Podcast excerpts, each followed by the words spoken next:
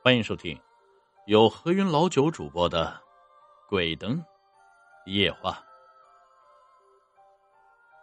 六十年代，落座在十万大山内的李家庄出了一件怪事儿。事情啊，还得追溯到一个多月前。那会儿来了四个外乡人，自称啊响应国家号召，特地来地质勘察，需要在村子里住几天。这山里人淳朴，见他们打扮斯文、谈吐大方，便没有怀疑身份。白天热情招待起来。第二天，四人早早起来，在村内找了个向导，说是进山熟悉环境，答应啊十块钱一天。在那个年代呀，这可是一笔大数目，八十斤大米也就只要十块钱，价值可想而知啊。当下呢，这向导美滋滋答应了。起初啊，四人在向导的带领下，有模有样记录着各处地形，早出晚归。三四天过去，人们已经习惯。然而就在第五天，村民们发现，都大晚上了，那五个人还没回来，莫不是出了狱外，遇到了熊瞎子？一时间，整个村子都慌了。毕竟啊，那可是国家干部，万一把命丢在大山里，他们呀也没办法交代。怎么办吧？找吧！反应过来，村民们立马组织人手，抄起家伙，这举着火把便进山寻找。五十多号人，两两一组，朝着干部们大致的进山路线出发，翻山越岭，一直折腾到凌晨三四点。惊跑了无数动物，可是结果呢，屁也没有找到。这撵山狗的媳妇儿啊，就是那个向导的媳妇儿，早就成了泪人啊！大骂那四个干部不是好东西，把自己男人给害死了。有人来劝没用，反而是一起被骂。都说呀，你们是收留了那帮狗东西，才闹出了这个破事。今晚要是不把狗子找回来，我就跟你们没完。这女人就是这样，骂起来没完没了，还口不择言，这脏话就跟泼水似的，拼命往外冒。整整半个小时过去，完全没有停下来的意思。村民们好说歹说没有用，为了堵上他的嘴，无奈之下只有继续找。但是，一直找到早上六点多，深入大山几十里，可依然没有找到。到了这会儿，大家基本都不抱什么希望了，再加上疲惫不堪，便各自回家补觉去了。而撵山狗的媳妇儿，则是在当天开始操办丧事，请人挖了个坑，草草建了一个衣冠冢。可是几天之后呢？您猜怎么着？撵山狗回来了。没错，回来的很突然，仿佛是凭空出现的。大家闻讯，纷纷前来询问情况。撵山狗交代呀，说是因为四位领导要记录险要的地形，所以在他们的要求下去了野人岭。村民们一惊：“啥？野人岭？糊涂啊你！那鬼地方可是熊瞎子遍地走，你们过去不是特意送口粮吗？”这撵山狗苦着脸回答道：“啊，哎呀，这俺当时也说了，这野人岭不能去。”太危险，可是领导不信，非得去，说如果不去，他们就不回来了。俺没办法，就答应了。那后来呢？后后来呀，撵山狗面色惊恐的道：“哎呀妈呀，吓死俺了！俺们去了之后啊，没有遇上熊瞎子，但是碰见山神爷爷了。山神爷爷，对呀，可是领导们不认识啊，说那是猴子，觉得碍眼。”就捡了块大石头扔了过去，结果这山神爷爷发怒了，把他们的脑壳子掰开吃吃了。我跑得快，在一个山洞里面躲了好几天，这才安全回来。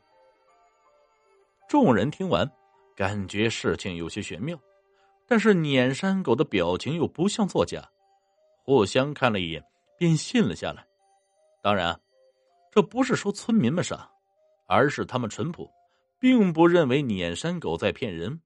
再者，对于山神的存在，他们是深信不疑。这可不是迷信，而是一种信仰，一种生活在大山的信仰。后来在四人死后，这上面并没有派人前来询问。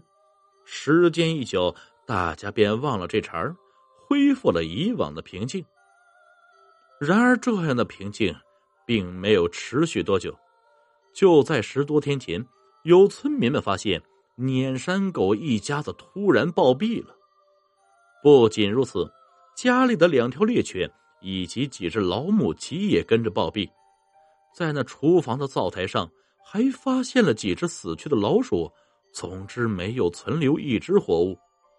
顿时，整个村子的人都傻眼了，随后便是恐慌，因为他们的死实在是太凄惨了。就说撵山狗吧，它是带着笑容歪躺在地上，精壮的身体已经干瘪，黝黑的肤色已经泛青，然后啊。他七窍流血，两只手臂与一条大腿诡异的扭曲在一块就像是麻花一般。而另一条大腿已经与身体分离，伤口处有着淤青和凸起的肉筋，就像是被生生撕裂下来一样。最后，在他的肚子上有着一个脑袋大的窟窿。被发现的时候，窟窿上方。正是一脸笑容的撵山狗的媳妇儿，这给人的感觉就跟肚子是被他媳妇儿生生撕开一样，恐怖至极。稍有受不了的，已经是面色大白，特吐大吐起来。这到底是什么情况？没人能说得清楚。事情传开之后啊，有人猜测是撵山狗上次惹怒了山神爷爷。所以遭了报应，也有人猜测是撵山狗干了杀人的买卖，性命让恶鬼给收走了；也有人猜测说这是仇杀，说早年间撵山狗在山外闯荡了一阵子，得罪了人。总之猜测无数，但没人能说出个所以然。当天呢，村民们忍着恶心，把一家人给安葬了下去。然后在村长的好生安慰之下，这恐慌的气氛才得以平息。可是过了几天又出事了，这次死的只有一个，是撵山狗的邻居老王头。这老王头七十多岁呀，为人有点爱贪小便宜。他见撵山狗家空房挺多，还是近几年刚修建的，便动了心思。天知道什么时候搬了过去。结果没几天就死了，而且死状也惨，同样带着诡异。这下村民完全坐不住了，认为啊有猛鬼作祟。如此，村长便派人到大山深处请人，请的是谁呀？是一位老道，法号纯阳子。据说他原本是龙虎山天师道一脉，啊，因为破四旧啊。所以躲在了这山沟沟里头啊，日子一长便定居了下来。毕竟是龙虎山出身，纯阳子的到来不到半日功夫便察觉出问题所在。只见他连连叹气：“作孽呀，作孽呀！”这村民们面面相觑，问起缘由。纯阳子说：“哎呀，这原本是个风水颇好的格局。”但不知道谁在此处种了两棵槐树，导致风水转变。但这不是关键。说到这儿，他把目光转向了一处，村民们看去，原来那里是当初撵山狗的衣冠冢所在之处。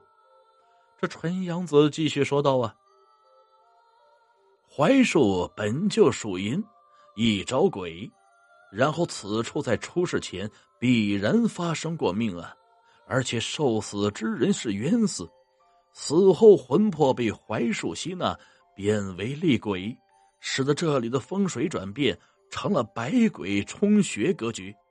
那是大凶，助之必死。你们这儿可出过其他命案？村长见纯阳子看向自己，想了想。便把四位领导失踪的事情说了出来。这纯阳子听后哼了一声：“啊，哼，糊涂啊！山神之术皆为山笑，最是怕人，这怎么可能平白无故出现在人的眼前？”他指了指一座衣冠冢，让人挖开。村民们照办，抄起锄头便开挖。这半个小时过去了，一个大口子出现。众人伸头望去，顿时是无紧口鼻呀！这哪里是衣冠冢啊？里面明明躺着四具发臭的尸体，看那衣着，正是消失一个月的四位领导。这，这到底是什么情况？这大家可都懵了。哎呀，纯阳子再次叹了口气：“这哪里是领导啊？分明是掘人坟头的土夫子。”这何以见得？纯阳子点了点尸体旁的一个背包，那里有些缝隙，解释道：“那里面装的是专门挖掘古墓的工具。事情的大概我已经知道的差不多，或许有些出入，但是并不大。首先，这四人结伙来到李家庄，应该是去寻找古墓。由于他们出手大方。”所以啊，这撵山狗起了贪念，便用手段杀了四人，然后制造一起山神爷爷事件，让大家相信。可让人万万没想到的是啊，那四人巧合之下变成厉鬼，使得撵山狗一家暴毙。他们不用可怜，只不过这老王头啊，就死的冤枉了。后来纯阳子让人把槐树砍了。做了一场法事，安抚那些死去的魂魄，此事了却了。本集故事播讲完毕，感谢各位听众的收听，我们下集再见。